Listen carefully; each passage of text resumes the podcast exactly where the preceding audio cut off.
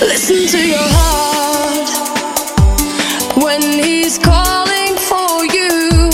Listen to your heart. There's nothing else you can do. I don't know where you're going, but listen to your heart before.